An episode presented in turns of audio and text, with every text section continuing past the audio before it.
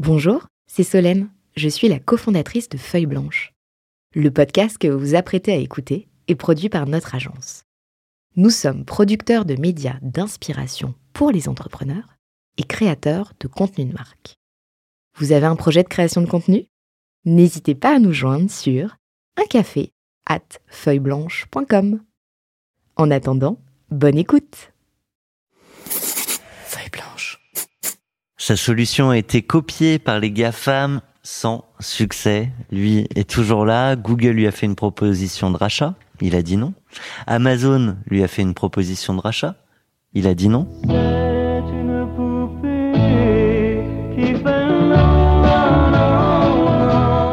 Mais ce n'est pas une poupée que nous recevons au micro de Cash Out avec mon compère Renaud Granier, c'est Alban de Noël, fondateur, cofondateur de Sketchfab, vendu à Epic Games le 21 juillet 2021. Bonjour. Bonjour. Ça va? Ça va. T'es prêt? Je suis prêt. Alors, on aurait pu lancer avec euh, C'est une poupée qui fait non, non, non, non, non de Paul Naref. Mais euh, pour nous parler de l'aventure Sketchfab, tu as choisi de nous amener euh, avec Night Call de Kavinsky. C'est parti.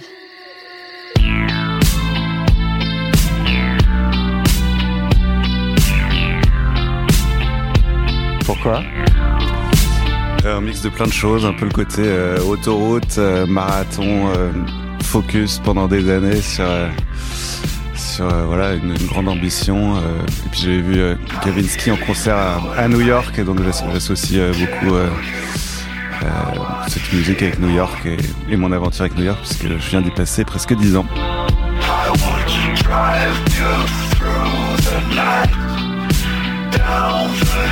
I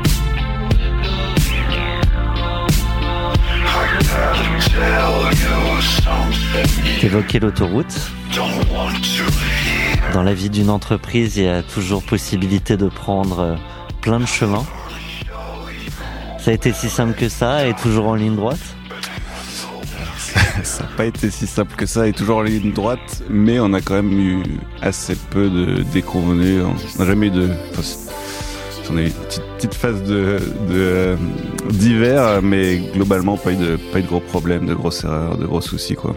C'est pas ta première boîte ou c'est ta première boîte Si si, c'est ma première boîte qui se passe super bien et qui ouais, on a on de la chance. ouais. C'est pas que de la chance a priori. On va a- découvrir ça. Il n'y a pas toujours besoin euh, d'échouer pour réussir du coup. Ouais. Alors, on part euh, tout de suite sur euh, le jour J, celui de la signature de, de Sketchfab à Epic Games avec une ambiance que tu nous résumes comme ça.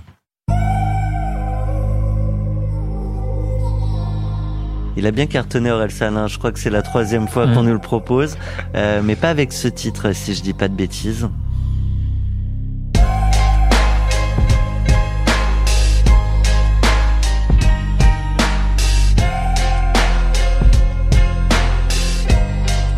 Sacrée prod, hein, Scred. Adieu Twitter, Insta, Snap, dommage, je vais rater quelques mèmes. Je travaille mes sons, je travaille mon shoot, je travaille mon couple, je travaille mes textes. C'est fou, je travaille tout le temps, mais c'est des vacances dans ma tête. Faut croire que la vie est belle, je vais pas te cacher que la vie est belle. Seul avec du monde autour. Seul avec du monde autour. Seul avec du monde autour.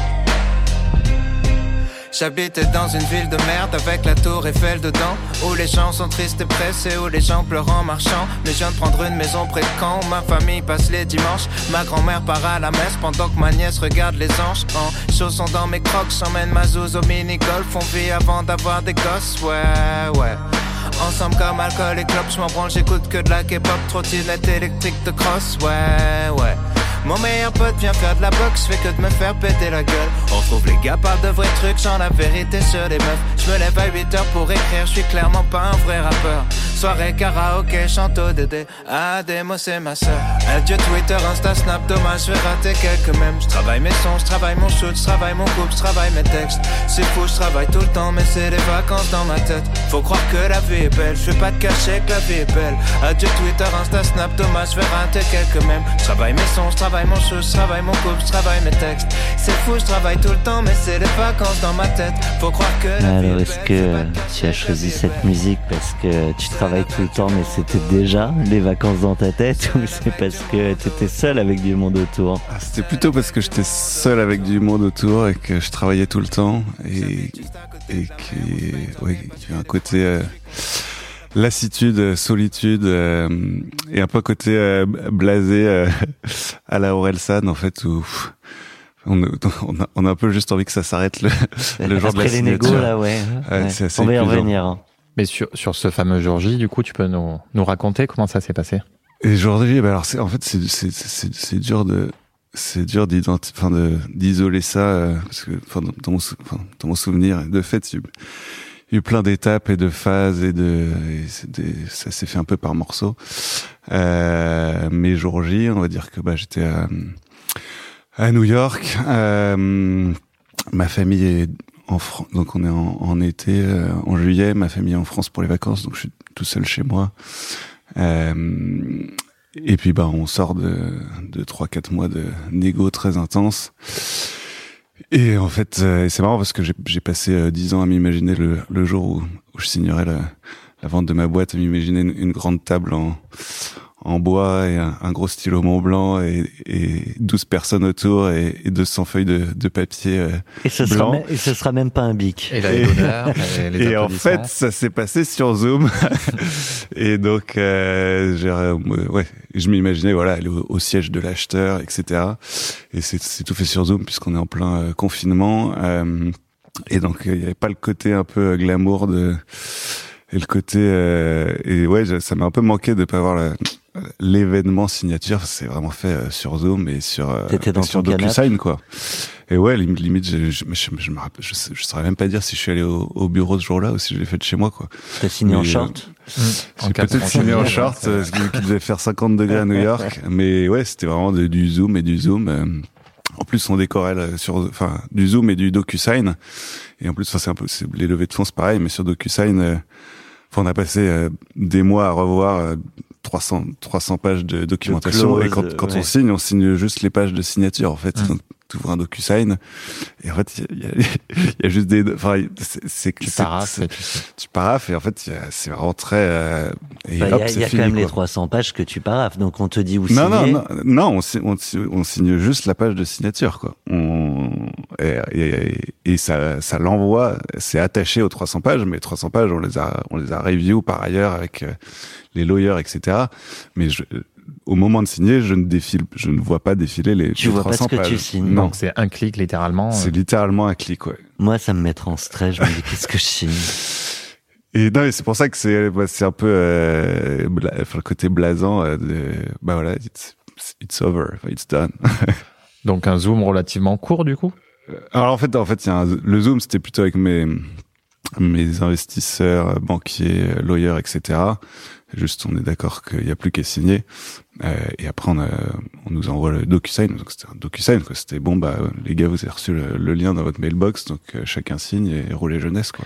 On a eu euh, dans, dans des épisodes précédents, je sais pas si tu, tu te rappelles de, de qui nous a parlé de ça, parce qu'ils sont plusieurs, mais avec des négociations jusqu'au jour de la signature. Et Ah je crois que c'était Frédéric euh, Salle, non, qui nous existait même dans deux salles différentes. Tout à fait. Les Et négos. euh, Donc c'est pas toujours sympa d'être tous ensemble parce que même En dans les bureaux du repreneur, on, on, on peut euh, on peut finalement ne pas se voir. Et puis il y a la signature, il y a la réception des fonds aussi. C'est quelque chose dont tu te rappelles? Euh, oui, mais en fait, ça c'est arrivé plusieurs jours après, euh, pour je sais plus quelle raison.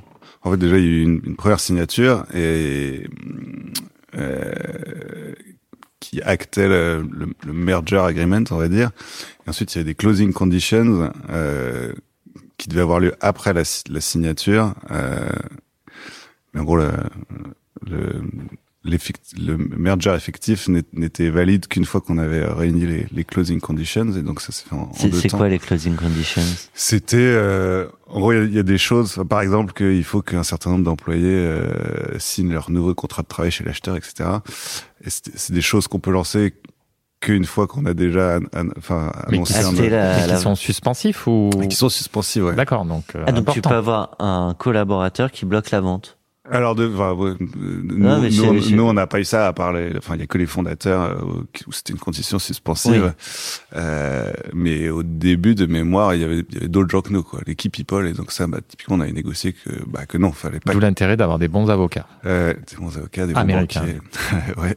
Tout ton écosystème était américain. Et à peu près, ouais. J'avais un fonds français par tech, euh, mais qui était pas à mon board. Et donc, ouais, non, tout mon, tout mon écosystème était américain. Et il y a plein de gens qui savent, qui savent pas que Sketchfab est français, d'ailleurs.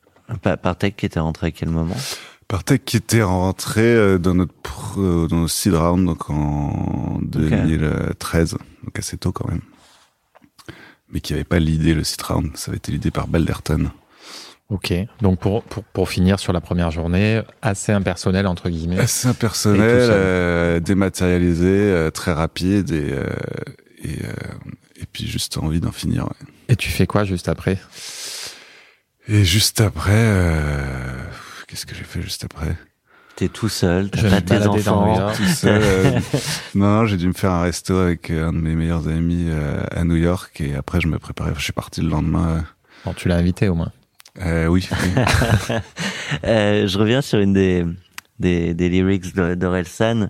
Euh, je travaille tout le temps, mais c'est les vacances dans ma tête. Au Mm. moment, euh, voilà, t'as signé. Est-ce qu'il y y a cet esprit peut-être euh, de décompression complète euh, après, bah, tu l'as dit, euh, dix ans de, de travail acharné où de toute manière, tu sais qu'en fait, euh, c'est pas les vacances parce que il y a encore du boulot derrière. si si ouais, euh, grosse décompression, euh, enfin soulagement. euh, enfin, un que le process soit fini, c'est vraiment extrêmement intense.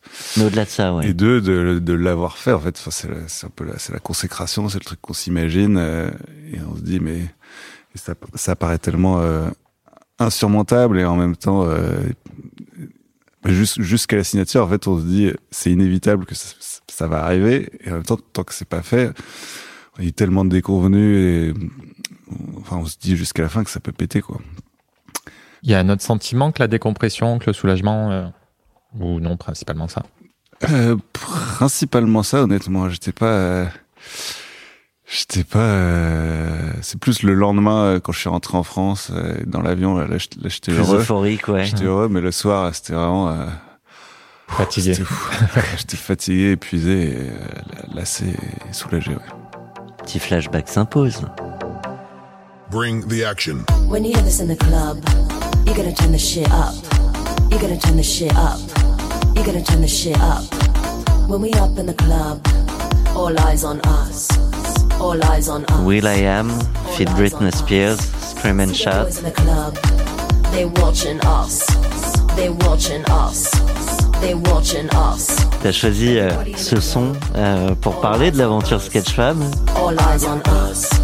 All eyes on us. I wanna scream and shout and let it all out. And scream and shout and let it out.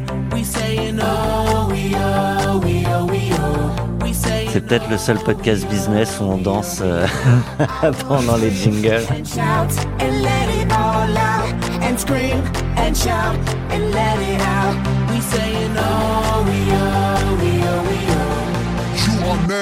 oh, oh. Alors, gros flashback. Sketchfab, les débuts. C'est Scream and Shout Euh, bah, en fait, elle est- je sais plus, de mémoire, elle a dû sortir en 2013 et c'est l'année où on a bougé à, New York, enfin, donc c'est lancé en 2012.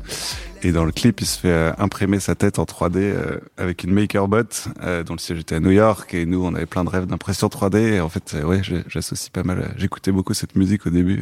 et- Et la genèse de la boîte, avant même la création, la rencontre avec ton assos, etc. Comment, comment ça s'est Alors, la passé? jeunesse de la boîte. Euh...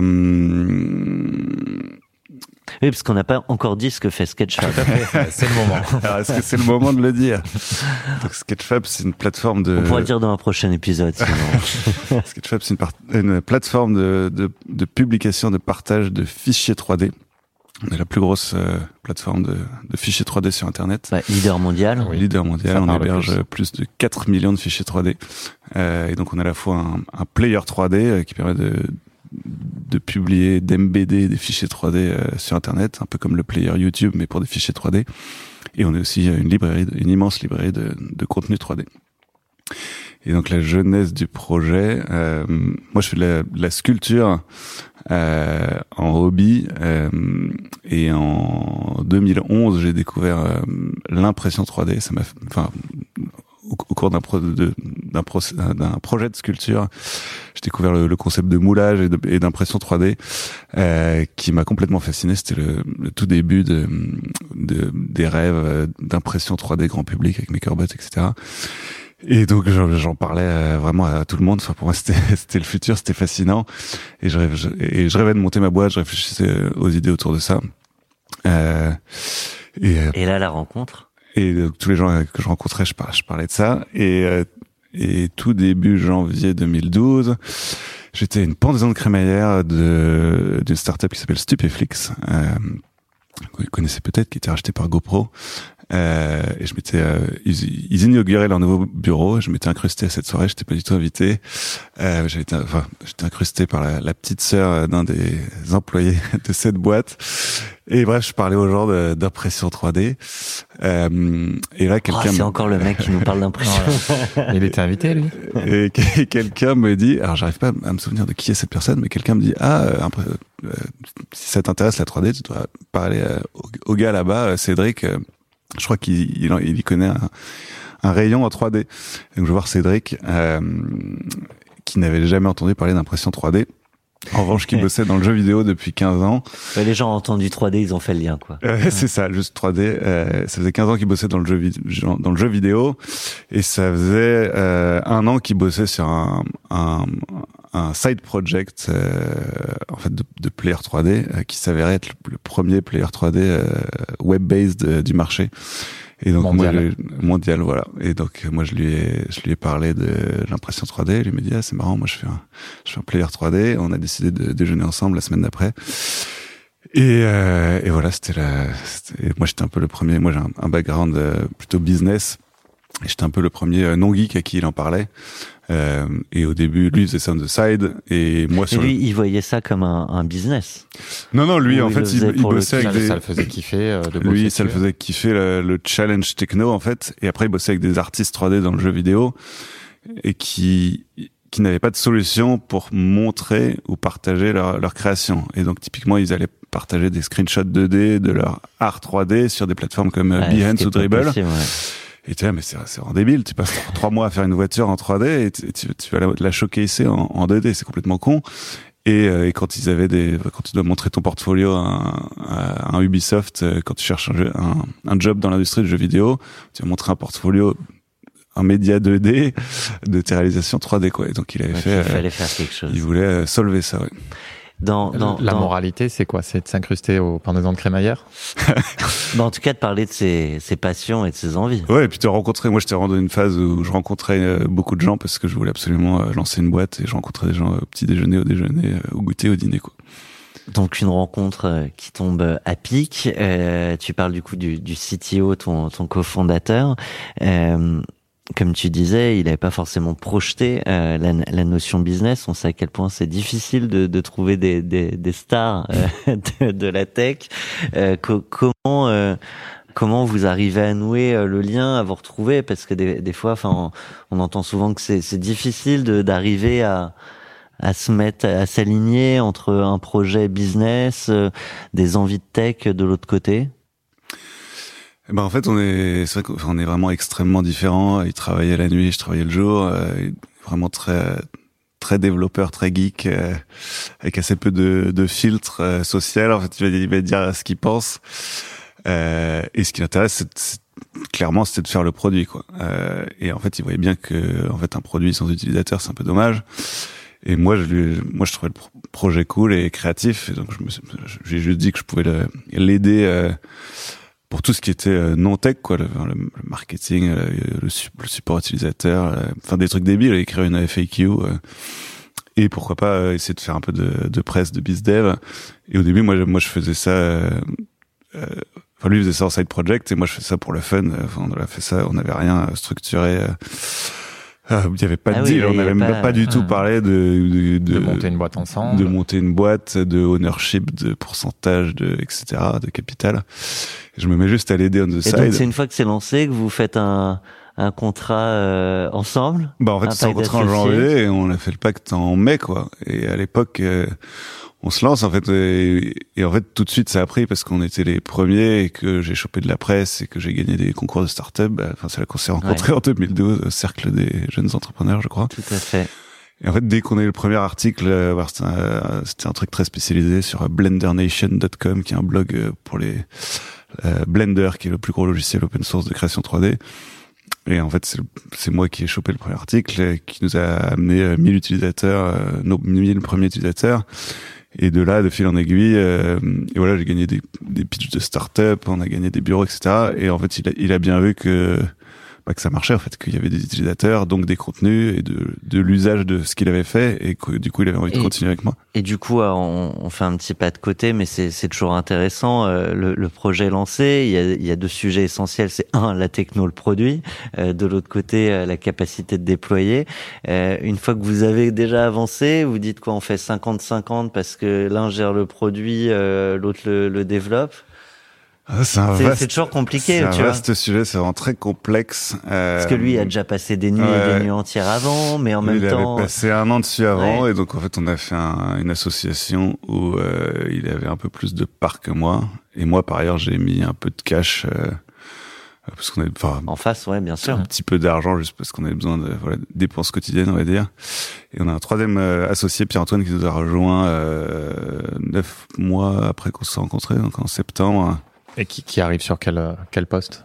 Et lui qui arrive sur la, la partie web en fait, euh, Cédric c'est vraiment un dev 3D, euh, il fait du, du rendu, euh, enfin c'est vraiment l'univers de, de la 3D, de la géométrie, euh, des mathématiques, euh, des, des, des moteurs graphiques, etc. Et donc il, il s'y connaissait en web mais de façon euh, basique et on avait besoin de en fait de faire la, la capsule autour du player, enfin c'est la plateforme web en fait, ce, que- ce dont a besoin n'importe quel site web qui est le, le front-end, le back-end. Rapidement, le modèle, la typologie de clients que vous adressez? C'est un vaste sujet, longue histoire, euh, mais euh... C'était peut-être pas la même chose au début que ce que c'est ouais, devenu, ça a pas mal évolué. En fait, euh, bah, c'est tout le monde. Non, ça, en fait, euh, en fait, c'est une vraie démocratisation de. Enfin, nous, on s'adresse avant tout aux, aux créateurs de contenu 3D pour leur permettre de publier leur contenu. Donc tous les gens qui créent des fichiers 3D. Donc historiquement, bah, c'était plutôt des des professionnels euh, de la 3D. euh, freelanceurs, indie, euh, designers 3D, artistes 3D, donc des gens qui bossent dans le jeu vidéo, ou ça peut être des architectes, ou des gens qui bossent dans les, les films d'animation, euh, etc. Euh, Et puis ça a pas mal grandi. et après, ça a pas mal grandi. En fait, il y a eu euh, d'une part tout l'usage euh, B2B. De plus en plus de boîtes se sont mis à adopter nos outils euh, pour euh, du e-commerce, euh, du marketing, euh, du, partage privé, enfin de la collaboration, des configurateurs 3D, euh, etc. Et après, il y a la, la capture 3D en fait qui, euh, qui est en train de, enfin, qui est arrivé aussi sur le marché quand on, euh, enfin non, qui existe depuis longtemps, mais qui a commencé à un peu plus accélérer quand on s'est lancé et qui aujourd'hui est en train d'arriver dans nos smartphones. En fait, le dernier iPhone a une, une caméra 3D euh, native, euh, ce qui fait que, euh, alors vous en avez peut-être pas entendu parler, donc c'est pas encore non plus mass market, mais aujourd'hui n'importe qui peut capturer le monde en 3D et nous on est intégré avec la plupart des applications qui permettent de faire ça. Donc on a de plus en plus d'utilisateurs euh, Mm. qui sont euh, tout un chacun, on va dire. Alors ça reste des un peu des gens euh, créatifs, mais euh, mais ça n'a pas besoin d'être des professionnels de la 3D. Et après côté, donc ça c'est côté création. Et après côté consommation, ben, on a aussi la, la- un endroit où les gens trouvent des fichiers. Alors ça c'est plutôt des encore une fois des, des créateurs, des créatifs, Mm. des gens qui font des qui jeux vidéo, des des, films pour les et qui vont les qui réutiliser. les pour- intègrent dans, voilà. dans leur créa. Euh, très rapidement, vous partez à New York avec une ambition, c'est de ne pas être. de ne pas être bah en fait on voulait pas être comme les plateformes euh, françaises qui se sont fait dépasser par les concurrents américains ou internationaux Euh, typiquement si on regarde euh, Dailymotion s'est lancé exactement en même temps que YouTube voire peut-être trois ou six mois avant. C'est assez fascinant c'est à dire que c'est vraiment arrivé au même mo- moment. Et en fait euh, You- YouTube euh, bah a tout de suite eu enfin voilà levé de l'argent avec euh, Sequoia et enfin explosé euh, a eu l'entrain américain. Et Dailymotion a mis a mis dix ans avant de, de s'exporter aux US et quand ils sont arrivés aux US bah, YouTube était déjà YouTube Et si on regarde Deezer, c'est un peu la même chose qui s'est passé avec Spotify, où, Spotify a bougé tout de suite aux US et Deezer a mis 10 ans avant d'aller aux US. Et bah, Spotify était déjà Spotify. Et, moi- et moi, c'était hors de question que Sketch, quelqu'un d'autre que Sketchfab soit le, le un- YouTube de la 3D. Quoi. C'était aussi un rêve de gosse. Tu pars avec euh, avec ta compagne de l'époque, etc. Enfin, ça, faut faut quand même faire le move. Euh, non non c'était pas du tout un rêve de gosse. Euh, moi c'était vraiment euh, je savais qu'il fallait Stratégique, aller quoi, aux ouais. US euh, si on voulait être number one et le- devenir number one et le rester. On n'était pas prêt à le faire euh, par nous-mêmes juste prendre un one way ticket euh, et figure it out. On- donc on a postulé aux accélérateurs. Donc Y Combinator et Techstars. On a été refoulé euh, deux fois de YC et une première fois de Techstars et, euh, et donc on a fait quatre applications en tout et la quatrième était la bonne et donc on était prêt à Techstars New York et ça qui nous a en fait on voulait un- une, une excuse et un forcing factor pour nous, pour nous obliger à prendre ces, ces billets d'avion avec un peu un peu moins d'inconnus que si juste on up là-bas. En fait on a partez tous les trois avec la team. Il y avait on des part tous de les team. trois. euh, en fait, on avait déjà passé euh, deux mois à San Francisco fin 2012, mais donc sans, sans vraiment de structure, juste pour euh, s'immerger un peu, mais pas avec assez de structure pour se dire qu'on pouvait rester euh, sur place. Donc on revient, on revient en France fin 2012, et après on, est, on a été pris à Techstars à New York en voilà mars-avril 2013, et donc là on part, on est trois, on part tous les trois, on devait avoir quelques stagiaires, et on avait notre premier salarié euh, qui lui restait en France. Et donc on part tous les trois euh, fondateurs pour les trois mois du programme. Et eux après ils sont rentrés en France et moi je suis resté à, à New York euh, développer euh, tout ce qui était euh, non technique. Je crois que très très rapidement, euh, il y a des, déjà des éditeurs de logiciels qui vous approchent pour vous racheter. En fait on a été approché très rapidement, euh, alors dès les premiers mois par une, une autre startup un peu dans notre space. euh, qui s'apprêtait à lever plein d'argent euh, aux US, qui avait besoin de juste notre brique techno et qui nous propose de les rejoindre pour un deal juste en shares. Euh, et que si on les rejoint pas, ils vont nous déboîter quoi. Euh, et donc on a dit merci non merci.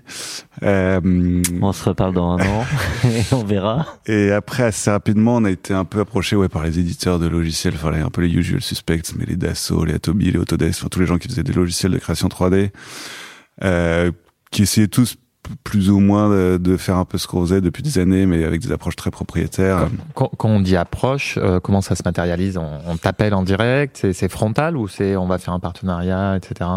Bah, c'est c'est plutôt une approche euh, partenariat en fait, euh, où c'est quelqu'un quelqu'un côté produit qui bosse sur un produit qui s'interface bien avec ce qu'on fait, et qui dit on devrait se parler, euh, puis on fait un premier call, un second call, et puis ah bah il y a CorpDev, euh, enfin la team M&A euh, qui arrive dans les calls, et puis euh, les calls deviennent de plus en plus précis. sur, Ah mais vous êtes combien dans la société? Mais vous allez lever combien d'argent Et donc euh, ça, ça prend un tournant. Euh, et puis en fait assez vite, euh, on se rend compte que hum, déjà nous on n'a vraiment pas envie de, de s'arrêter au bout d'un ou deux ans d'aventure, et que d'autre part en fait on, on est en pleine accélération, euh, on commence à lever de l'argent. euh, il n'y a pas moyen qu'on vende pour euh, pour trois francs six sous. Qu'on a déjà des, des ambitions. Là, euh, L'ordre de montant euh, qu'on L'ordre de montant à l'époque, euh, bah nous, alors nous c'était au, au tout début. on aura, on aurait, on a fait une première levée juste Angel, et on se serait peut-être vu vendre, euh, aller autour de 30 millions. Et, et en face, il Oh. nous disait, bah tu divises par 10 et on, et on, et on Ah est oui. ouvert quoi. Là, ouais bah non. Euh, et donc voilà. et puis à ce, à ce moment-là, ouais, on, a, on a levé de l'argent avec des fonds et plus on lève, plus on lève de l'argent, euh, plus ça rend possible les petites exits. Quoi. Et puis après arrive une euh, jeune start-up qui s'appelle Google. Alors ça, en fait, c'était après que donc on a fait une première, donc on a fait une, levée avec des angels fin 2012 en France, euh, 500 500 000, enfin, ouais, 400 000 euros, 500 000 dollars. Après, on a fait une première levée avec des VC fin 2013. On a levé 2 millions avec Balderton et Partech principalement. Euh, après, on a eu une grosse phase de croissance.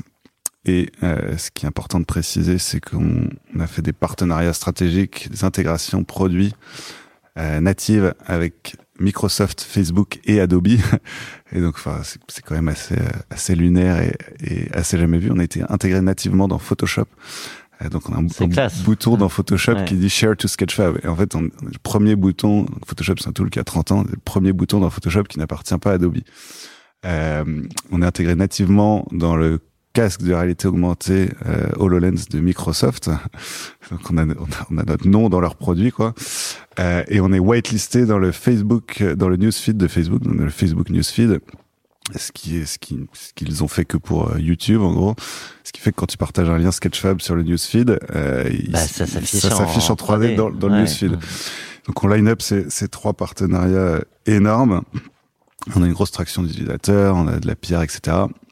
Et donc sur ce, sur ce, sur ces euh, progrès, on lève une série A euh, de 7 millions avec euh, First Mark, un fonds de new-yorkais euh, euh, triple A, et donc avec Matt Turk, euh, franco-américain à New York. Avec une valo à Et là, on est une valo 30, autour de euh, 30 ouais. postes, ouais. Euh, et assez vite après ça, euh, donc en 2016, ouais, on est approché par euh, Google.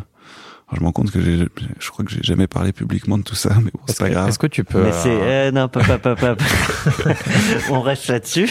Non, non, mais justement, est-ce que tu peux nous en parler de, de, de, de l'approche de Google, comment ça se fait, comment ça, comment toi tu l'appréhendes, etc.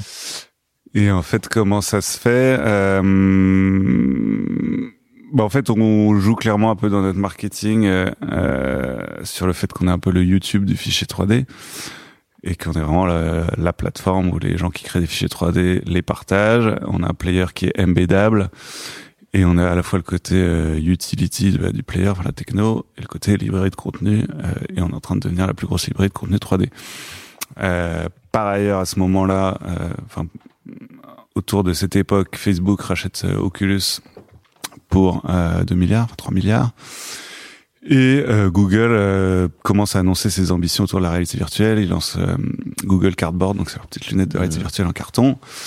Euh, et nous, il se trouve qu'on lance le support pour la réalité virtuelle, ce qui fait qu'on est le moyen le plus simple de publier des contenus en réalité virtuelle, et on est la plus grosse librairie de contenu euh, de VR content.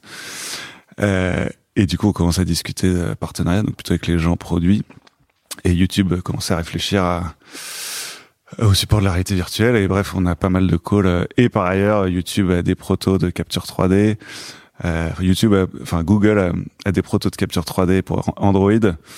Et donc Google a, a quand même un faisceau de produits. Tu euh, sens qu'il se passe des, des, des choses. Sur, sur tous les, euh, les acteurs là que tu as cités, est-ce qu'il y a des anecdotes, des moments euh, marquants euh, Parce que tu vas dans les bureaux aussi, j'imagine. tu Ouais, bah, euh, Google, bah, Google euh, assez vite, c'est- c'est marrant parce que enfin, ouais, marrant. Enfin, on fait on fait deux, trois meetings et donc ouais, je suis allé plusieurs fois au siège euh, chez Google.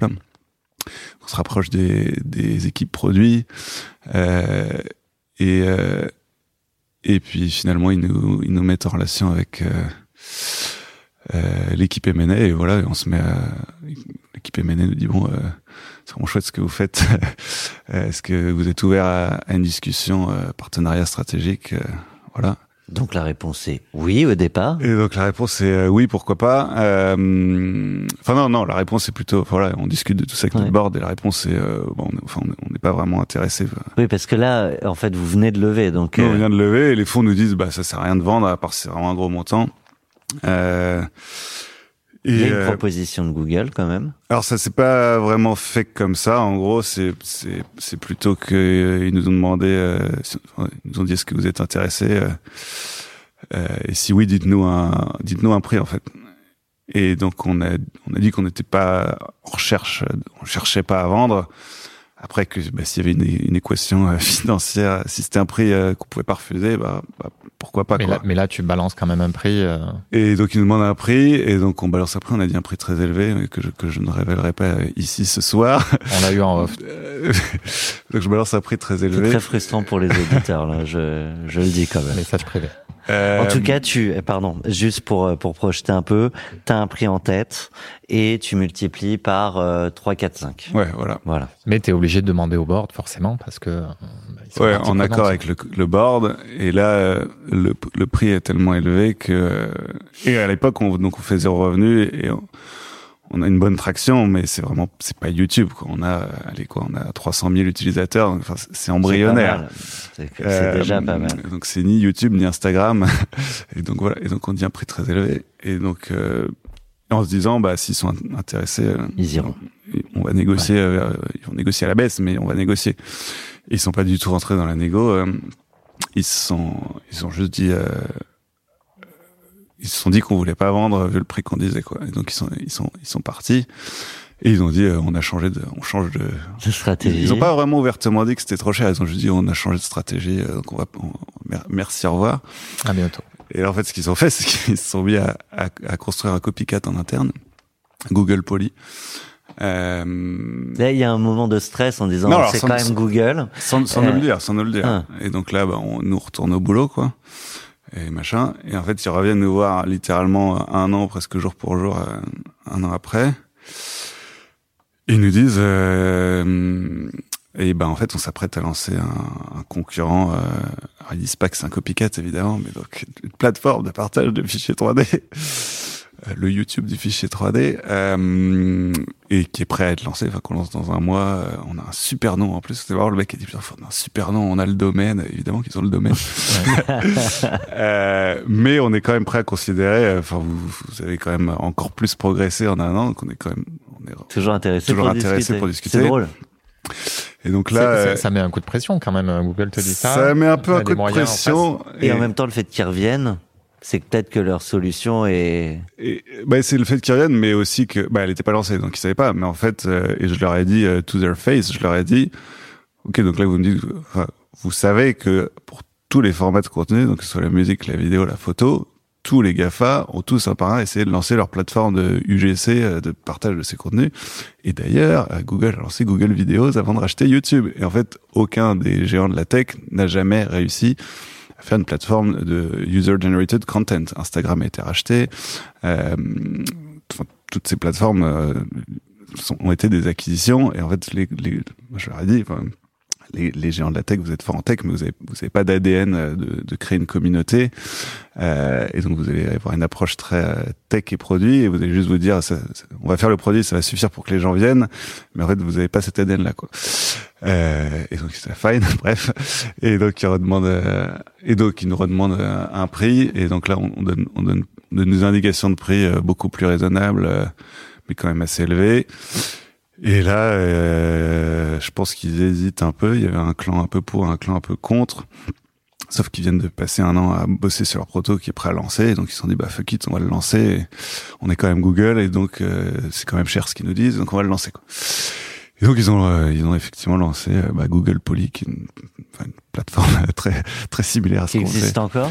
Et non non qu'ils ont qu'il est. Euh, alors la, la, la gloire.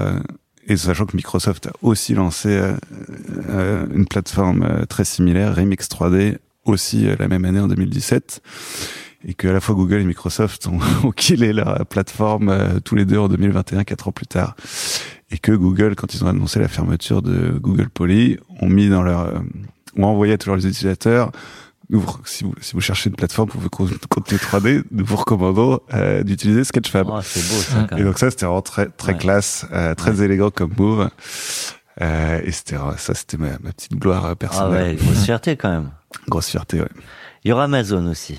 Et en 2017, bah, au moment où, où Google lance son truc, on est aussi approché par euh, Amazon, AWS en fait, euh, bah, qui naturellement euh, se dit qu'ils sont forts en hébergement et que et que bah il y a besoin d'héberger des contenus 3D avec l'arrivée de la VR, de l'AR, etc. Et donc pareil, qui nous approche euh, assez sérieusement, assez agressivement, plus agressivement que Google, euh, qui viennent euh, qui viennent voir la, la team à Paris, qui nous font fly-in à, à Seattle, etc. Qu'est-ce que tu entends par agressif? Non, bah juste le fait de, non mais le fait de prendre un avion pour venir voir euh, mes mes co-founders tech et nous faire venir. euh, Enfin, c'était beaucoup plus. dans, dans Google, le on bon avait sens- dans le bon sens du terme, mais très direct et très, Oui. très rapidement en fait. très rapidement. Google, en fait, on avait bu- buildé une une relation au fil des années. On connaissait bien les gens et, et le côté corp dev est arrivé après euh, deux trois ans de relationship building. Amazon, c'était vraiment euh, très rapidement euh, les On gars. voit, y a un les, les gars, euh, on est intéressé par ce que vous faites. Est-ce que vous êtes ouvert à une discussion corp dev? Enfin, c'était vraiment. euh, Il n'y a pas eu de, de petite danse de partnership. Non. Et c'était, on vient vous voir en fly-in et vous fly-in, vous venez à Seattle. Est-ce que vous pouvez être là demain quoi? Assez, assez rapide, agressif. Et on fait quand même euh, bah, deux, trois, enfin deux, deux, trois, euh, deux, trois, euh, un peu de danse quand même, quoi. Euh, tourne Quelques autour pas du de pot danse, de, ouais. de la, de Ça, la, tu de fais tout ça en direct? T'as pas de, ça direct, pas de conseil ça M&A, t'as pas de, de lawyer, t'as rien. Ouais, j'ai rien. J'ai Ok. juste mon board. Ok. Et en fait, euh, assez, compte, assez vite, on se rend compte que... euh, et juste pour revenir à Google, euh, euh, enfin Google au moment où ils sont revenus nous voir, euh, il nous faut quand même comprendre que ouais, le, le montant qu'ils avaient en tête, c'était plutôt... Euh, alors je sais plus comment ils ont dit. euh, en gros, ils ont fait comprendre que c'était autour de 50, quoi. Mid... euh, mi- mid 8 digits donc ça enfin voilà et à AWS pareil assez vite ils nous font comprendre que qu'en gros euh, 50 60 ils savent faire et qu'ils peuvent que le mec à qui je parle il, peut signer ça demain en gros je, crois qu'il y a un truc je sais pas si histoire de boîte côté mais en gros en dessous de 60 il n'y a pas besoin de l'approval du CEO et du board etc Et ça, ça fait quand même réfléchir. alors ça ça fait quand même réfléchir surtout que Bah, un nom, un montant, Ouais. est pas anodin. hein. Et surtout qu'on est dans le début du VR Winter et donc le, là on se rend compte que hum, on se rend compte Ce que que t'appelles le VR Winter, c'est le moment où on s'est dit, bah en fait, euh, ça va peut-être pas se développer. c'est le moment que où on est- pensait où Oculus pensait vendre un million de, ou 10 millions de casques qu'ils en ont vendu 10 000 quoi ou 100 000 peut-être. Et donc là tous les faisceaux indiquent que la VR est pas du tout en train de devenir mass market, que la capture 3D est pas du tout en train d'arriver dans les smartphones. Et tout se ralentit quoi. Donc toute la hype de 2000, qui a duré de 2014 à 2016 euh, se ralentit.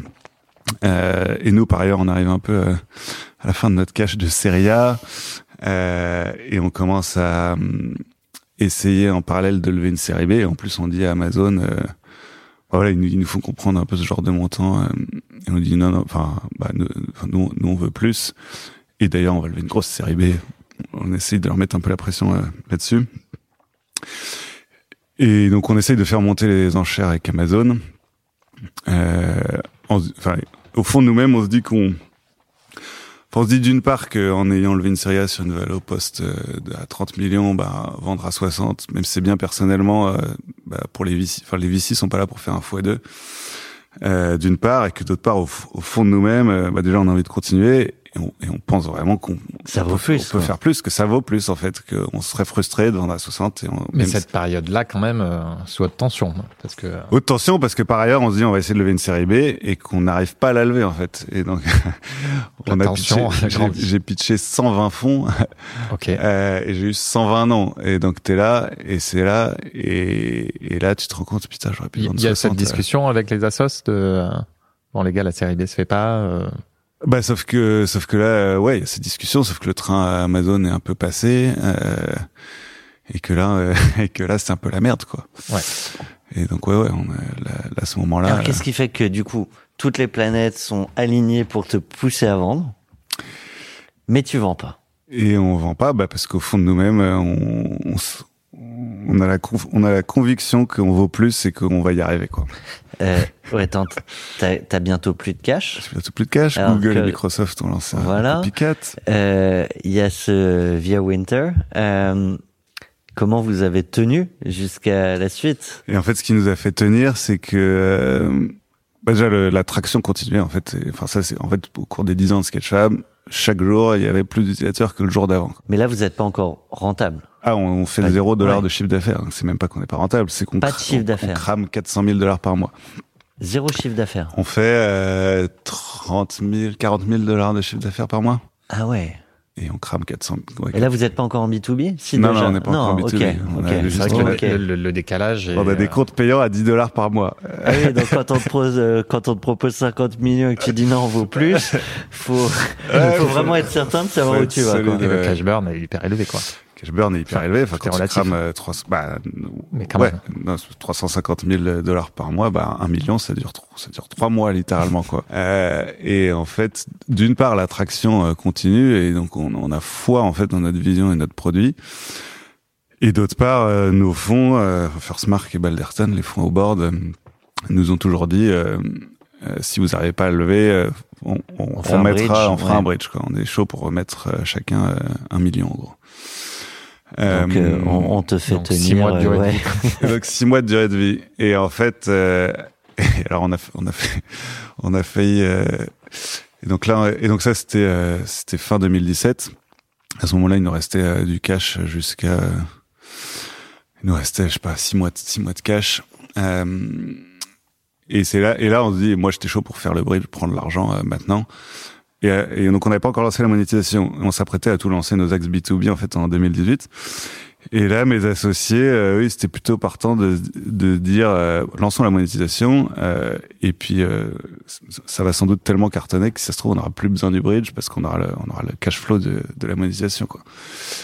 Et, et les fonds nous disent, de toute façon, euh, l'argent, euh, on vous le donne quand vous voulez. Enfin, c'est soit maintenant, soit dans six mois quand vous êtes à la fin de votre cash. Et nous, on dit, bah, on lance la monétisation. Et enfin, on se disait plutôt, ça se trouve, on n'aura pas besoin de 2 millions, mais que d'un. Et donc, on se dit, moins machin. Et donc, en 2018, on lance la monétisation. Donc, on lance une version euh, B2B euh, beaucoup plus chère pour les boîtes. Et on lance une marketplace de fichiers 3D. Et bah, la version B2B, va, ça, peut pas décoller du jour au lendemain. Euh, en revanche, la marketplace, bah, on pensait que très vite, ça allait faire du, cash flow. Et en fait, on est 100 fois en dessous de nos projections de BP qu'on a vendu à nos invests. Et donc, on se retrouve avec non seulement pas le cash flow sur lequel on comptait, mais en plus avoir vendu un BP complètement foiré. Euh, et là, t'es là, bah, Donc même pour le bridge, va falloir. et euh, là, peut-être, t'es là, euh, mais le bridge, ça va, ça va être hardcore, quoi. Euh, et donc, et, et, et par ailleurs, bah, on a plus que trois mois, de, trois mois de cash, quoi.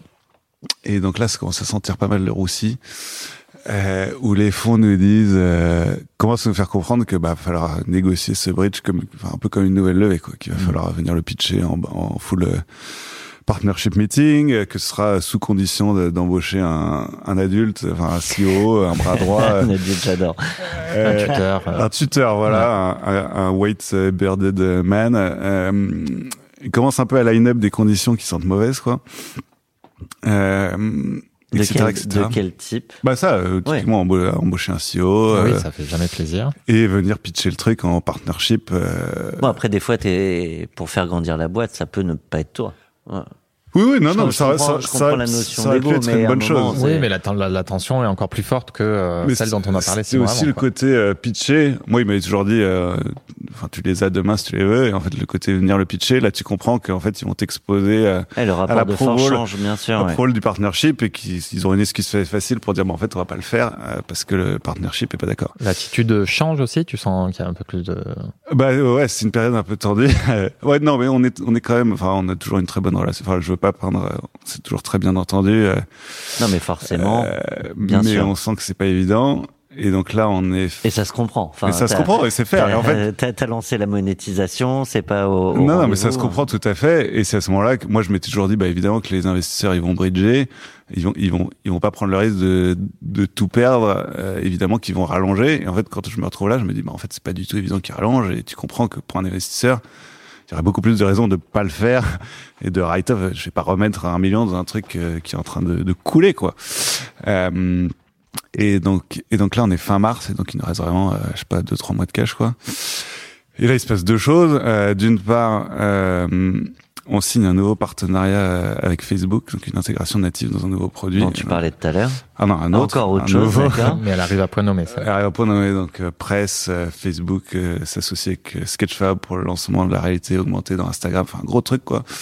C'était un, gros exploit euh, d'une part, et donc on est feature à F8, leur, euh, leur développeur conférence machin, euh, et d'autre part, euh, je trouve deux euh, super euh, embauches, une pour euh, l'idée mon business B2B, débauché de Vimeo, et une pour l'idée mon business marketplace, euh, débauché de Pont5, euh, qui est marketplace. Et en gros, tous les deux prêts démarrent au 1er avril, que je ne peux embaucher que si je fais ce fameux bridge.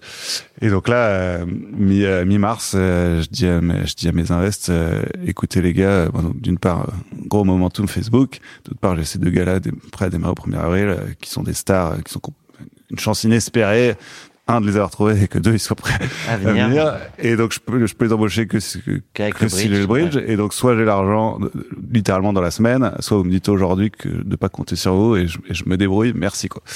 Et dans, dans les 48 heures, j'avais l'argent sur mon compte et, euh, et je prends un peu plus. Donc on a levé 3 millions à ce moment-là. Euh, Donc par tech remet de l'argent et je fais rentrer euh, Brendan, le fondateur d'Oculus. Je me permets euh, à Alban là, de, re- de revenir rapidement euh, sur euh, Amazon. Donc il y a une offre. Alors c'est verbal, hein, c'est pas. Ouais. C'est un call avec le gars après euh, après les Salam Alek à Seattle avec le Corp Dev, etc. euh, qui nous dit euh, et ils nous ont demandé, on a envoyé nos chiffres, nos projections, notre BP machin, et qui nous dit bah on est Ah non, et, et- alors, d'abord il y a eu des calls avec CorpDev qui essayent de, de tâter le terrain, euh, de pour combien on, Vous êtes prêt à vendre prêt à vendre. Et, tu euh, redis le même chiffre qu'à Google Et là, non, non, je dis un chiffre euh, plus raisonnable, on va dire, euh, et euh, et qui nous fait comprendre que c'est euh, trop élevé. Et après, le sponsor, le gars côté business produit, euh, qui m'appelle et qui me dit, bah, écoute, enfin, je peux faire ouais 50-60, mais je suis incapable de faire plus. Et Donc c'est non. et là, on dit, bah non. Et donc après euh, toutes ces offres de, de rachat Alban, mais finalement, alors, je l'ai dit en intro, mais ce sera euh, Epic Games. Et euh, bah, c'est une transition euh, parfaite pour euh, Julien Lemarchand. Bonjour Julien. Bonjour. Tu es banquier euh, corporate chez euh, Neuflis OBC. Et sur Epic Games, tu avais un, un sujet euh, sur, pour Alban. Oui, je me demandais en fait euh, ce qui avait motivé, euh, quel projet euh, industriel avait motivé le, le choix d'Epic Games parmi d'autres euh, partenaires?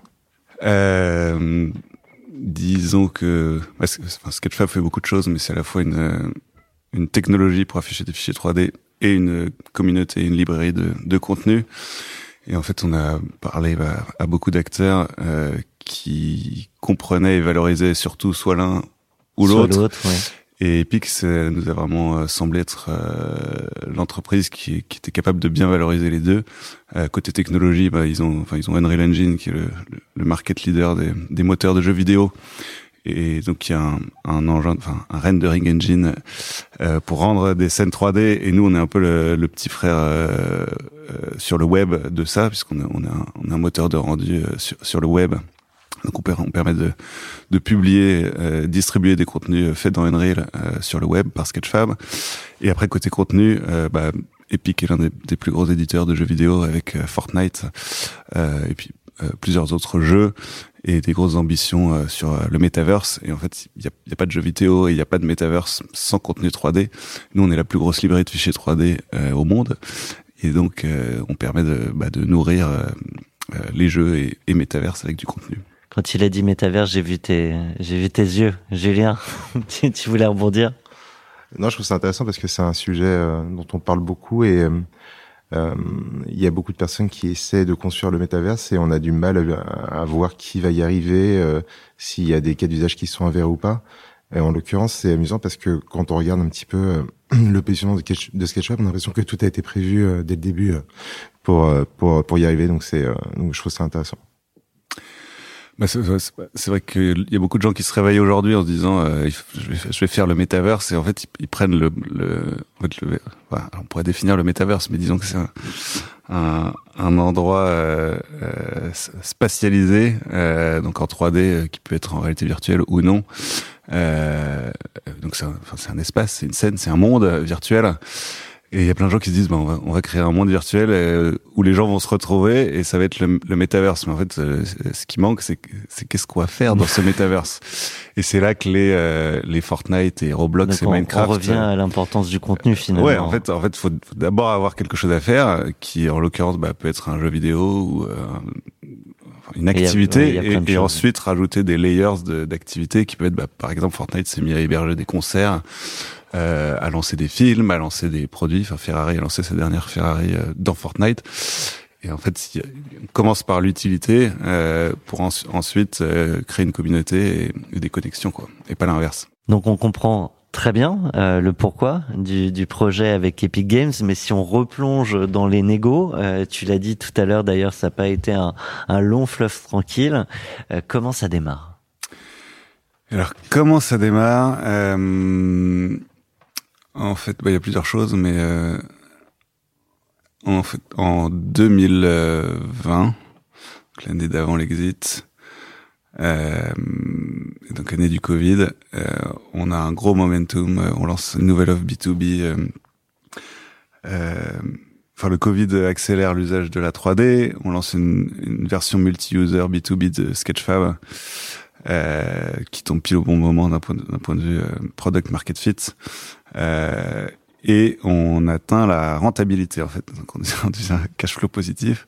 Donc on est arrivé avec, avec notre maigre bridge. Et donc ça, ça a mis quand même trois ans. Ouais. Euh, donc le bridge on le fait en début 2018. Et donc 2018, 2019, 2020, on se serre la ceinture. On arrive à garder toute la team. On reste à coup fixe pendant trois ans et juste on, on déchire côté monétisation, donc on fait grossir les revenus de 5-10% tous les mois. Euh, et donc on atteint la rentabilité euh, fin 2020 et on a plein de momentum. Euh, euh, Google et Microsoft annoncent la, coup, fermeture disais, de ouais. leur euh, plateforme. Donc, Ils renvoient vers chez toi. il enfin, en tout renvoie cas vers chez, Google, chez ouais. moi et donc il y a un peu une espèce de réalisation euh, de l'industrie que bah, Sketchfab en fait a gagné quoi. Euh, et que par ailleurs le, le marché enfin qui se sont lancés il y a 10 ans et c'était trop early euh, etc mais que là le, le marché est en train enfin est en train de devenir plus mature avec les en fait c'est c'est par ailleurs autour, de ces années que la, la 3D euh, que Google se met à supporter la, la 3D dans les résultats de, de re- recherche, que Shopify euh, rajoute le support de la 3D pour les, les marchands, que Facebook euh, rajoute la 3D dans Instagram. Enfin, On en voit les, on voit les la 3D planètes partout. s'alignent. euh, les planètes s'alignent et donc on a beaucoup de momentum en 2020 et là on a beaucoup d'approches euh, M&A en 2020 de, de pas mal d'autres acteurs donc je vais pas forcément tous les lister. Euh, les, Non, parce les- que les sinon, fait, sinon là, aussi, là, euh, je vois le temps qui défile, Oui, oui, mais mais- sinon on fait 10 épisodes par Ouais. proposition de rachat. Alors c'est pas des GAFA, euh, donc on est on a quatre approches en 2020 de non GAFA, euh, plutôt. Et donc là on, on a commencé à monétiser, donc on est à- on a dû un peu euh, s'éloigner de la vision très YouTube mass market pour une vision un peu plus euh, Vimeo, un peu plus B2B. Donc là, des gens qui reviennent, ça va être plus côté euh, logiciel, enfin, plus industrie, euh, moins GAFA, moins mass market, moins consumer. Donc on a pas mal d'approches plus ou moins sérieuses en 2020. Euh, Il y en a qui seront au-dessus de la proposition d'Epic Games? Ah, euh, à ce moment, alors euh, en 2020, euh, non. Mais après, oui. Euh, on parlera d'après, mais euh, mais en fait, euh, qu'est-ce que je voulais dire? Pas mal d'approches en 2020, euh, et en fait, il faut savoir que par ailleurs, euh, depuis le bridge et ma non levée de série B en 2017, euh, je me mets à cultiver en fait euh, euh, mes relations avec, euh, avec tous mes acheteurs potentiels, on va dire. Mais donc, bon, j'ai une liste de 15 boîtes et je suis Donc c'est une stratégie. stratégie, ouais. Mais la, la décision est prise de, de cession? Ah non non pas du tout. En fait, mais C'est au cas où, mais- euh, Non non, en fait à partir de 2000, en fait tous ces gens-là sont aussi mes partenaires et donc que ce que soit pour du partenariat ou de l'exit, en fait je me dis ces gens-là, il faut que S'il y a des gens qui nous rachètent, ce sera eux, donc ce autant sera eux. cultiver les et relations. donc en fait je vais je vais cultiver proactivement la relation et donc ce que je faisais jusqu'à présent avec les invests potentiels, donc les Sequoia et et Horowitz, qui est d'envoyer des updates euh, tous les mois ou tous les trimestres de, de tout notre momentum, et ben je vais le faire avec, avec nos partenaires et acheteurs potentiels. À partir de 2017, tous les trimestres, j'envoie en gros à, à tous les execs, euh, mais que des gens que je connais personnellement, Ouais. Euh, avec qui je suis déjà tous plus ou moins partenaires, je leur envoie une update euh, trimestrielle on en est, de, ouais. de, euh, de, de comment on est en train de, de, kill, de kill it, quoi. Euh, et sachant que bah ils savent plus ou moins ils reçoivent. enfin, Google peut s'imaginer que Facebook reçoit. La... Et donc c'est euh, c'est des bullet points. De, euh, on a fait un nouveau partenariat avec Apple. On vient de passer un million d'utilisateurs. On vient de signer un deal avec Audi et euh, et on vient de passer un milliard de et vues. bonnes quoi. nouvelles après Et donc ça, je fais ça tous les trois mois. Euh, et donc en Et janvier. dedans, il y a Epic Games ou Et pas dedans, il y a Epic Ouais. Games. Euh, et en janvier 2021, On va en parler d'Epic Games, hein. on est bien d'accord là. Je crois qu'on y arrive. Quel suspense on, on- on atteint la rentabilité en, en novembre 2020. Google ferme sa plateforme en décembre 2020. Et en janvier 2021, j'envoie mon update du Q4 2020. Et donc, quand on atteint la rentabilité, j'écris un long blog post et je décris euh, en gros tout ce qui s'est passé entre 2015 et 2020. Euh, alors, je parle pas des approches de Google et Amazon, Ouais. mais je dis que euh, on a failé de lever notre série B, qu'on a eu un VR Winter, que ça a été dur et qu'on a remonté la pente et que maintenant on est rentable et donc on est prêt à, racontes à la vraie histoire, Je raconte quoi. la vraie histoire, un long blog post que toute l'industrie voit. Et donc en janvier, première semaine de janvier 2021 ou deuxième semaine de janvier 2021, j'envoie mon, update à, tous mes, partenaires et, donc et j'explique que euh, bah, que- enfin, donc je dis, ah, bah, Google, a fermé sa plateforme, on est rentable, euh, on venait de passer, euh, je sais pas quoi, 4 millions d'utilisateurs, etc., etc. Euh, et là, j'ai direct une réponse de mon ambassadeur, mon partenaire chez Epic Games, qui euh, par ailleurs est français, que je connais très bien depuis euh, 2013, donc depuis, depuis 9 ans, presque le tout début, qui a investi dans nos deux concurrents principaux à l'époque, avant, avant d'être chez Epic Games. Bref, qui nous suit depuis, qui nous suit depuis 10 ans. Et en fait, au fil des années, euh, on avait on n'avait jamais été très proche d'équipe d'Epic Games euh, parce que euh, parce qu'en fait ils avaient jamais trop adhéré au web en fait ils ont une vision euh, assez élitiste très haut de gamme très res très euh, desktop natif euh. nous ce qui compte c'est la qualité plutôt que le reach et nous on était plutôt sur le web le grand public enfin la, diffusion de la 3D à grande échelle euh, sur le volume avant la, la on préfère avoir du volume plutôt que de, de la maxi, de la résolution euh, 4K maxi machin.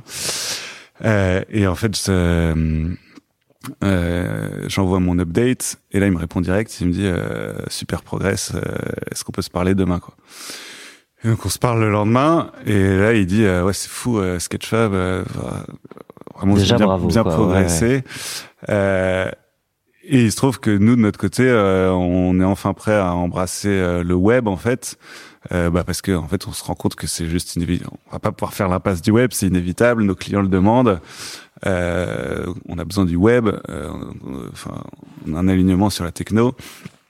Et euh, et puis les contenus, bah on a besoin, on a besoin de contenu aussi, quoi. Donc on, on- et donc euh, est-ce que euh, on commence à discuter euh, Voilà, et on discute un peu. au début, plutôt financement en fait. Est-ce que, enfin, est-ce que vous en êtes où? Est-ce qu'on peut investir chez vous, machin? Et là, à cette époque, bah, j'ai, j'ai un peu, j'ai pas mal d'approches de pas mal de boîtes et dont des boîtes, euh, voilà, qui, qui, qui deviennent un peu plus euh, euh, pressantes, un peu plus sérieuses euh, en termes de, voilà, de montant potentiel et de, et de d'horizon temporel. Et donc là, je suis assez clair que, je suis assez clair que avec Epic Games qu'on parle à plusieurs, enfin qu'on a, qu'en ce moment on parle à plusieurs personnes intéressées d'une part. Est-ce qu'à ce moment-là, la décision est prise ou pas? Et en fait, de vendre? Mm. Et en fait, à ce moment-là, euh, euh, donc on a Epic Games et on a deux autres acteurs euh, très sérieusement intéressés euh, qui ont commencé à parler montant. Et, et à ce moment-là, en fait, on décide de prendre un banker. Et à partir du moment où on prend un banker, et à ce moment-là, on a une, une- une confiance suffisamment forte pour que et, euh, et, on, et on a un prix en tête et en fait on dit euh, à la fois Epic Games et aux autres à qui on parle, on vendra pas en dessous de ce montant. On a fait la danse pendant 10 ans, c'est fini les claquettes, euh, et donc on n'est pas vendeur en dessous de ce montant. Et donc si ce montant n'est pas dans vos cordes, juste on ne se parle plus. Enfin, moi je veux pas perdre du temps. En l'occurrence, c'est un montant à neuf chiffres. Alors je peux pas euh, commenter sur le montant, euh, mais donc Moi, je, je le dis. J'ai lu. je l'ai entendu. Ah, alors je, je, je sais Mais pas bon, que- tu... quelles sont les rumeurs. En tout cas, c'est plus que les euh, 60 millions et quelques qui avaient été floated by euh, Google ou Amazon. Et bref, je vais comprendre de façon assez claire qu'on ne sera pas vendeur en dessous d'un certain montant, donc ça sert à rien de discuter. Et donc, euh, ces différents acteurs disent euh, tous les trois, euh, c'est dans nos cordes, euh, etc. Euh, et donc à ce moment-là, on prend un banker, euh, d'une part bah, parce qu'on parle à plusieurs acteurs, euh, et d'autre part parce que bah, j'ai jamais un vendu de moment, boîte, c'est un- métier. ouais, ouais, ouais. Puis il y aura une négo, une new deal et tout Voilà, le process une- qui va arriver. Une négo, euh, et du coup, et en fait, euh, et le banker euh, bah, nous permet d'orchestrer un peu les conversations et de montrer aux gens à qui on parle qu'on est, qu'on est sérieux, qu'on est, enfin, qu'on est, qu'on est, qu'on n'est pas des, des guignols. Tu l'as dit quand on parlait du moment de la signature, que ça avait été, euh, encore une fois, euh, fastidieux, euh, qu'il y avait des gros sujets de négo. C'était quoi les sujets de négo si on reste sur euh, l'aventure euh, et les discussions avec Epic Games? Ouais. Alors en fait, le- juste avant les, enfin, d'abord il y a la LOI. Alors ça, c'est en fait, euh, c'est allé, euh, c'est allé assez vite entre les premières discussions et la LOI. Exclusive ou Oui, oui, exclusif. Bah, c'est à peu près, enfin, c'est toujours exclusif, mais en gros, euh, en un mois de conversation, euh, on a une LOI qu'on reçoit le 29 mars 2021, qui est le jour des 9 ans de Sketchfab, et le jour où on passe 5 millions d'utilisateurs. Là, se signe, on croit au signe, et du coup, ce sera eux. et là, je poste un post sur euh, LinkedIn euh, disant on vient de passer 5 millions d'utilisateurs. et là, je reçois un texto de mon sponsor chez Epic qui me dit euh, Che- check your mailbox et qui commente sur mon post euh, LinkedIn, qui commente publiquement donc euh, what a day pour d'exclamation. et là, qui vient de m'envoyer une term sheet, bah avec beaucoup de zéros effectivement. et term sheet euh, vraiment hyper euh, hyper clean. Enfin, euh, voilà, le- enfin, financièrement ça fonctionne, euh, des termes clean, etc. Et puis surtout, Epic Games, voilà, c'est une boîte qu'on adore, un alignement stratégique euh, évident, une boîte en ultra croissance qui est privée, donc t'as le côté un peu sexy de, il y a de l'upside, machin. Et puis juste euh, un relationnel hyper bon avec euh, ce, ce, ce français que je connais depuis longtemps, on se connaît bien, enfin c'est quand même une aventure humaine, et donc Ouais. une confiance qui est, qui est préexistante, etc. ouais. Et, euh, et du coup, euh, on reçoit cette euh, LOI et donc là, bah, on, bah, avant de la signer, en fait, on, on parle quand même, euh, enfin voilà, on parlait un peu à d'autres gens et donc euh, on fait un peu la tournée des popotes et en fait, assez vite, on se rend compte que bah, déjà, on veut pas faire durer. euh, Enfin, on veut, on, a assez envie en fait de signer Oui, t'as déjà fait ça avec le bridge, on n'est jamais à l'abri. Non, mais foncièrement, le deal était, était bien. On a envie de faire ce deal et on sent pas en face que euh, on va imminemment pouvoir recevoir un, un deal euh, qui soit bah, financièrement. On, on pense qu'on pourrait euh, potentiellement avoir mieux. Mais après, c'est Euh, un mais- projet. ouais. Mais le, un pro, des projets, bah, aucune boîte qui nous excite autant. Et puis euh, chasser la proie pour l'ombre. Enfin voilà. En fait, c'était le projet nous excitait et le deal financier, euh, bah, c'était- en fait, c'était bien. Donc ça a rien d'aller chercher euh, forcément mieux. Euh, voilà. Et donc, on Donc c'est euh, forcément, si je veux mettre une fourchette quand même pour les auditeurs, 9 chiffres, c'est entre euh, 100 millions et, euh, et euh, 999 millions. Disons que c'est entre 50 millions et 500 millions si pour Ok. une fourchette. Voilà, mais se- je vais pas donner On de se rapproche un petit à petit. Euh, euh, et bref, euh, et donc on signe cette LOI. Et là, c'est vrai que dans notre tête, euh, enfin, pour nous, le deal est assez balisé. euh, Il y a une due deal, mais le deal va se faire, quoi. Et là, on rentre dans la due deal, euh, et ça a mis quoi? Ça a mis quatre mois. Parce qu'on a signé le deal le 21 juillet, donc ça a mis euh, Ce qui est pas mai, complètement juin, déconnant. Ce qui est pas du tout déconnant, mais ça a été vraiment euh, hardcore. Euh, À quel niveau? Pour plein de raisons. Euh, mais en fait, il y a eu euh, le fait que on est une boîte qui a 10 ans, donc il y a 10 ans à review. Le fait qu'on est une boîte française et une boîte américaine, Mhm. on une filiale française. Donc on a dû tout faire en double, euh, la finance, la compta, le HR. Ouais, avec des comptas différentes. des comptas différentes. Donc éplucher les comptes pendant 10 ans en France et aux US. Euh, du coup, fiscalement, c'était très compliqué. Euh, euh, financièrement, c'était très compliqué. Euh, voilà, les gens qui ont fait l'audit, euh, c'était. Et sachant que par ailleurs, euh, jusqu'à ce qu'on lève la Serie A en 2015, on a quand même eu euh, les premières années où on a tout fait de façon assez rock'n'roll, un peu à l'arrache. Enfin, euh, Jeune j'avais pas de Ouais. CFO. Euh, voilà, moi, j'ai pas gardé mes tickets de caisse de mon pack, ils de, ont, pack de ils bière sont de allés 2012, ju- quoi. Ils sont allés jusque là. Ah ouais, ouais, ouais. Ah ok. ouais. Bah, en fait, ils sous-traitent euh, la due deal est sous-traitée, à- enfin voilà, au, Au cabinet, au ouais. cabinet, euh, enfin, au, au, au, au Big Four euh, qui, qui sont là pour chercher la petite. Enfin, c'est leur métier en fait, oui, c'est oui, de pour, voir. euh, pour baisser, chercher la petite baisser bête, quoi. baisser la valo, hein, bien sûr. Et donc ils sont vraiment allés chercher la moindre note de frais depuis 2012. euh, et sachant qu'on est intégré, donc il y a la partie compta finance, il y a la partie euh, partenariat, euh, enfin contrat légal. Donc nous en 10 ans, on a fait des, des, des intégrations des partenariats avec littéralement tout le monde, mais donc Google, Facebook, Amazon, Apple, Microsoft, Adobe, euh, enfin tout le monde quoi. Et donc euh, on a, euh, je sais pas, on, on, on signait un NDA par semaine en gros. On, a, des centaines de NDA à review et des centaines de paperwork de, de contrats avec les Facebook et Amazon et Microsoft à review. Ça, et après, euh, un sujet de d'IP, où en fait on est une plateforme de user-generated content avec plein, d'IP, euh, bah voilà, de, choses, enfin, de chaussures Nike et de voitures Tesla et de et d'iPhone euh, Apple. Et on a eu une due diligence euh, sur ce sujet-là euh, énorme, quoi. Ju- Juste pour comprendre, parce que je vois bien la complexité, euh, est-ce qu'il y a des sujets qui auraient pu faire capoter le deal? Et alors oui, le sujet IP, en fait, euh, où... euh, Pourquoi? où en fait on a eu euh, beaucoup de back and forth. Euh, bah, Epic, faut savoir qu'Epic est en procès avec Apple. Et que euh, Epic est une boîte euh, privée, mais donc, enfin voilà, je vais pas m'étendre sur le sujet, mais euh, enfin, qui, enfin voilà, si jamais il y avait des vérités de d'IPO, bah doit être euh, irréprochable. Et, euh, et enfin voilà, plein de sujets, mais qu'il faut qu'ils voulaient pas prendre de risques sur le côté IP et que euh, ça aurait pu faire capoter le deal parce que euh, bah, c'est en gros il y a une phase où, je pense qu'ils se sont posé la question de walk away parce qu'ils trouvaient que le risque était trop important, euh, le fait qu'on ait des, des contenus euh, avec de l'IP third party dont on n'avait pas les droits.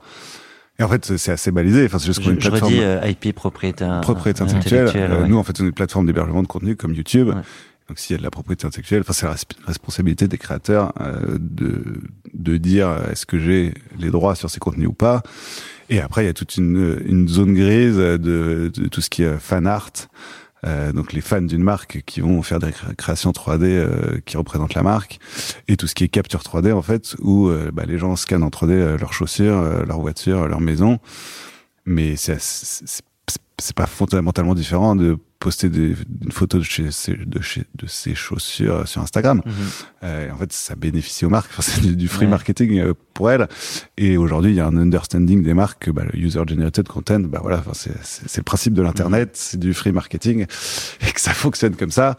Euh, Mais les avocats donc, ont bossé voilà, sur avocats- grise, quoi. en voilà. fait. Et donc ça euh, bah, ils se sont posé la question de que c'était un trop gros risque. Et après, il y a une discussion financière euh, où euh, voilà, où euh, potentiellement euh, ils- on a une discussion qui revoyait les grandes lignes du deal. Ce risque-là doit être provisionné, donc la valeur Voilà, de on a provisionné ce risque et à ce moment-là, bah, euh, nous, on a failli walk away aussi en disant que bah, on est c'est p- pas d'accord pour pour changer la structure du deal de cette façon.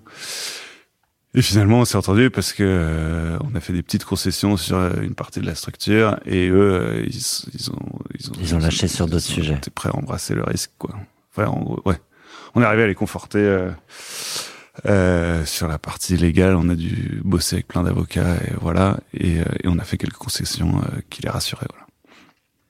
Tout ça jusqu'à la veille du deal ou euh, globalement Tout ça jusqu'au Ah oui. jusqu'à l'heure heure, avant le deal, ouais, c'était euh, jusqu'à la Ah toute oui, donc le jour J dont on a parlé, euh, Ah, c'était pas moi, si ah, serein non, que ça, quoi. J'étais pas serein tant Ouais. que c'était pas fait, c'était vraiment pas fait, quoi. Ouais, c'était euh, épique, C'était épique, ouais. On parle d'après la signature Ouais.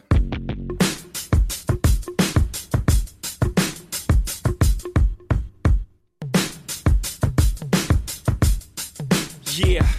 Yeah, I'm out at Brooklyn. Now I'm down in Tribeca, right next to the Narrow. But I'll be hood forever. I'm the new Sinatra. And since I made it here, I can make it anywhere. Yeah, they love me everywhere. I used to cop in Harlem. All of my Jay-Z. Condos right there up on Broadway. Brought me back to that McDonald's. Took it to my stash spot, 560 State Street. Catch me in the kitchen like a Simmons whipping pastry. Cruising down A Street, off-white Lexus. Driving so slow, but BK is from Texas. Me, I'm out that bed stop. On attend les chiakis et puis on, on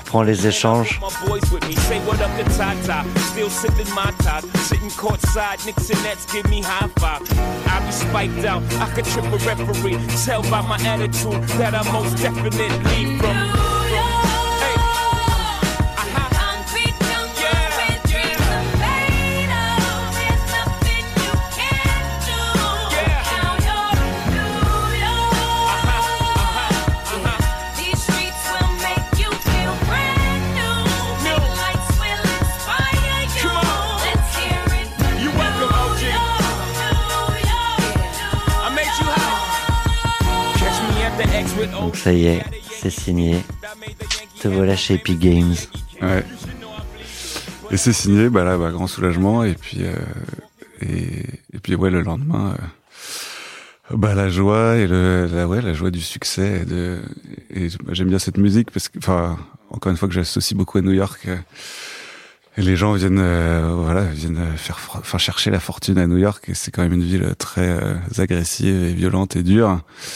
Et c'est, bah, c'est, dur de faire son trou à New York. Euh, et là, bah voilà, c'est, bah, c'est le, c'est le succès, euh, Tant c'est le succès euh, financier, enfin, financier et entrepreneurial. C'est en fait, c'est, ça paraît irréel en fait.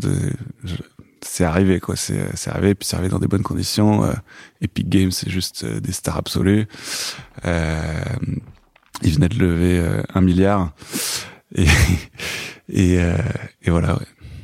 Les petites levées américaines. petite levée américaine. Sachant qu'ils ont Ah, levé, ils ont levé 2 milliards il y a, il y a deux Attends, ça fait semaines. combien de chiffres, euh, un milliard? Un Trois de milliard, plus. ça fait, Trois de euh, plus, voilà. Euh, retour en France? Et retour en France, ouais, je prends l'avion le, le- le lendemain, le 22 juillet. Euh, euh, et retour en France, ouais. Et donc je prends la, la business class pour la première fois de ma vie. Je finance de mes propres deniers, je tiens à le préciser. Euh, et là, ouais. Petit, petit premier kiff, quoi. Petit premier kiff. En plus, je voulais pas le faire, et c'est ma femme qui me disait, mais si un jour il faut le faire dans ta vie, Ah c'est ouais, ce jour-là. Et en fait, je voulais pas le faire jusqu'au dernier moment. Et dernier moment, euh, je, je recheck. Et en fait, euh, euh, il y avait une, un discount de, je sais pas quoi, 80%, euh, euh, parce qu'il leur restait T'es pas des... obligé de t'expliquer, hein, t'as le droit de, Non, mais c'était marrant. faire un plaisir. Et bref, je me suis fait un petit kiff. Et là, euh, Il y a eu d'autres kiffs entre temps. il y a eu d'autres kiffs entre temps, mais euh, mais non, je comprenais pas en fait la business class pourquoi c'est si cher. Et là, en fait, alors? euh, bah, c'est juste que j'ai compris quoi. C'est comme euh, bah, t'as un dîner euh, Michelin star. euh, T'as un vrai lit. T'as un vrai lit. Bah t'es comme dans une chambre d'hôtel euh, de luxe. euh, Enfin c'est, euh, enfin ça change vraiment tout le le, le vol quoi. Et donc là, et, euh, on va quand même parler de l'intégration. Tiens Ouais. encore d'ailleurs. Tout à fait. Avec forcément, euh, j'imagine plein d'opportunités, euh, mais aussi plein, enfin plein de nouveautés et peut-être aussi des frictions qui vont avec euh, ces nouveautés. Et ouais, bah plein de bah, la, la, puissance de feu de- d'Epic Games euh, qui est énorme. Enfin, d'une part énormément de ressources et d'autre part énormément de distribution, euh, que ce soit avec euh, Fortnite euh, qui a des dizaines, des centaines de millions d'utilisateurs, ou euh, Unreal Engine qui est le leader sur le marché des moteurs de jeu. Fortnite, c'est quoi les chiffres clés? Tu les connais? Et alors je crois qu'ils ont annoncé qu'ils ont 500 millions d'utilisateurs. D'accord.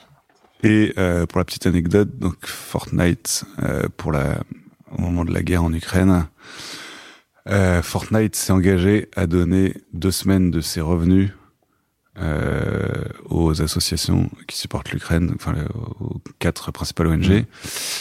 Et ils ont donné 144 millions de dollars, donc en deux Pour semaines, deux semaines. en deux semaines, deux semaines de revenus de Fortnite. Voilà, pour vous donner bien de un le souligner. Et peut-être, euh, c'est comme s'ils avaient euh, offert euh, Sketchfab, un, deux ou trois Sketchfab, on saura pas tout à fait. sauras pas. Tu l'as fait comme ça. Euh, oui, je reviens sur l'intégration. C'est toujours un sujet pour euh, pour à la fois le repreneur évidemment, mais là on, on est côté euh, côté cédant. Qu'est-ce qui change peut-être le, les, Eh ben alors, il y a quand même euh, une, euh, toute une phase de- d'intégration euh, concrète, enfin euh, pratico-pratique, là, qui a duré, je sais pas, trois mois, où faut, euh, donc qui est assez lourde quand on est entrepreneur, mais donc faut migrer euh, les systèmes d'IT, de HR, de paye.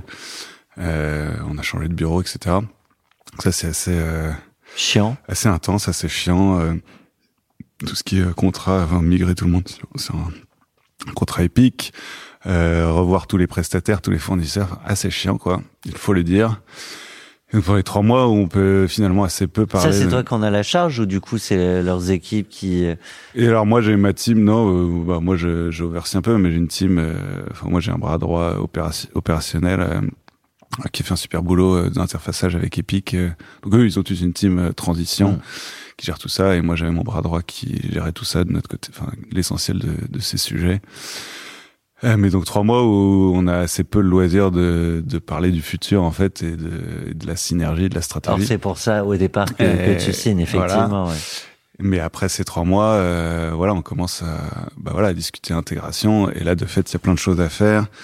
Euh, bah, que ce soit avec euh, Unreal, en fait, où on commence à discuter de, bah, de l'intégration, enfin, de pouvoir publier depuis Unreal vers Sketchfab et importer des contenus Sketchfab directement dans Unreal.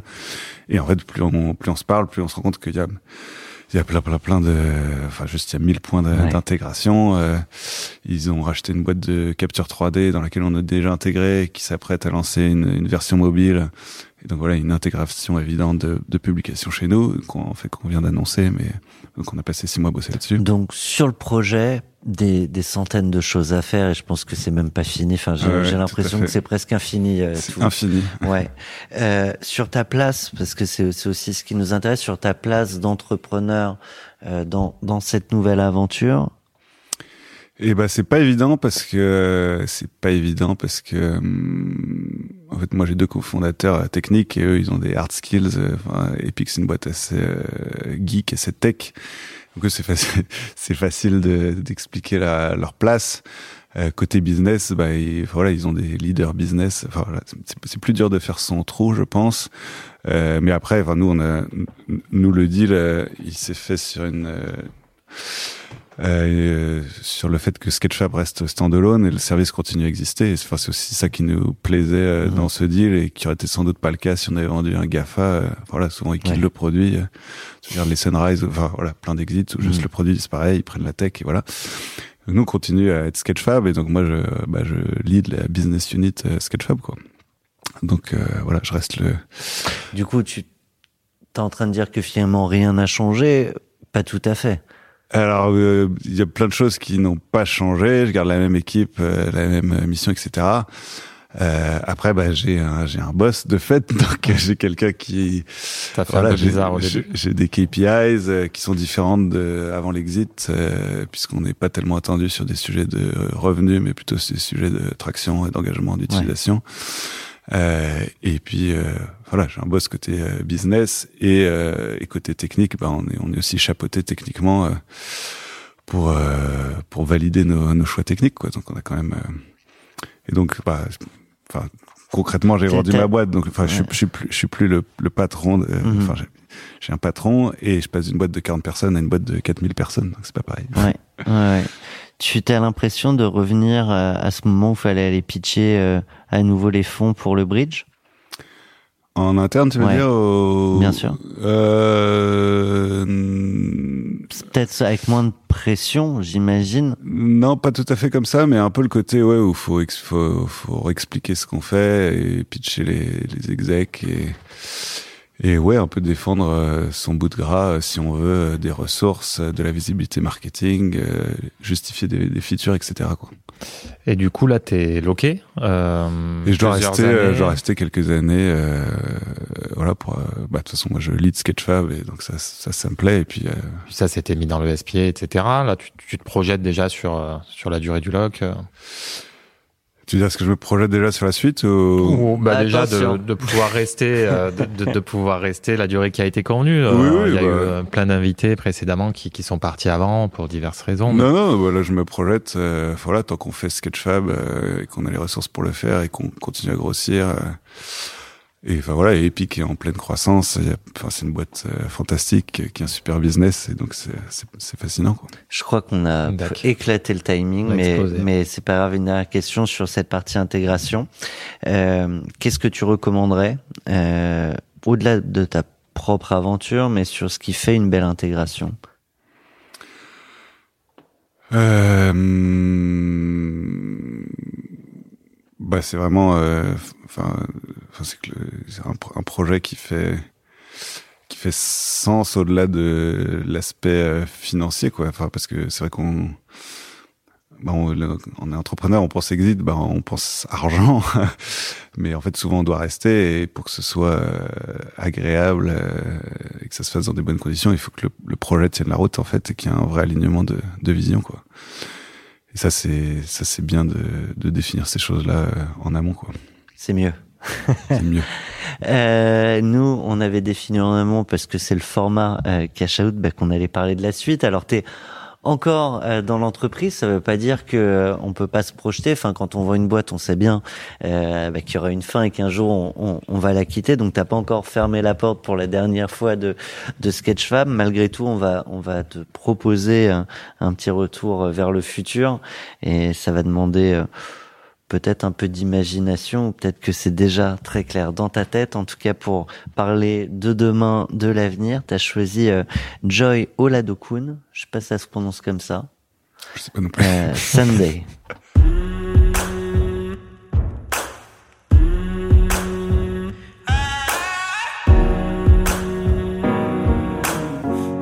Alors, je, je décris un peu le clip, mais on voit une famille. J'ai jamais vu le clip, en fait. maison. Ok, donc c'est pas lié. Mama says I'm up to no good again. Couldn't make her proud, though I did my best. I feel like a mess. I feel like I'm stuck in the wrong. Joli, je connaissais pas. Très sympa. Feel like I'm sick, but I'm having trouble swallowing my medicine.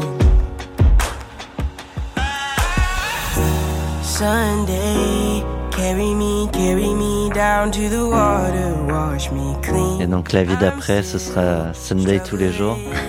C'est marrant parce que les, les paroles, moi c'est juste que j'associe vraiment cette musique à la, à la décontraction euh, absolue, on va dire. Enfin, j'adore, les- elle est hyper douce, elle me détend, euh, mais les, les, les, les paroles sont pas forcément alignées à ça. Euh, euh, mais ouais, la, la vie d'après, c'est, euh, c'est, ouais, j'imagine, euh, bah, moins de moins de stress et de, et de pression que la vie d'avant.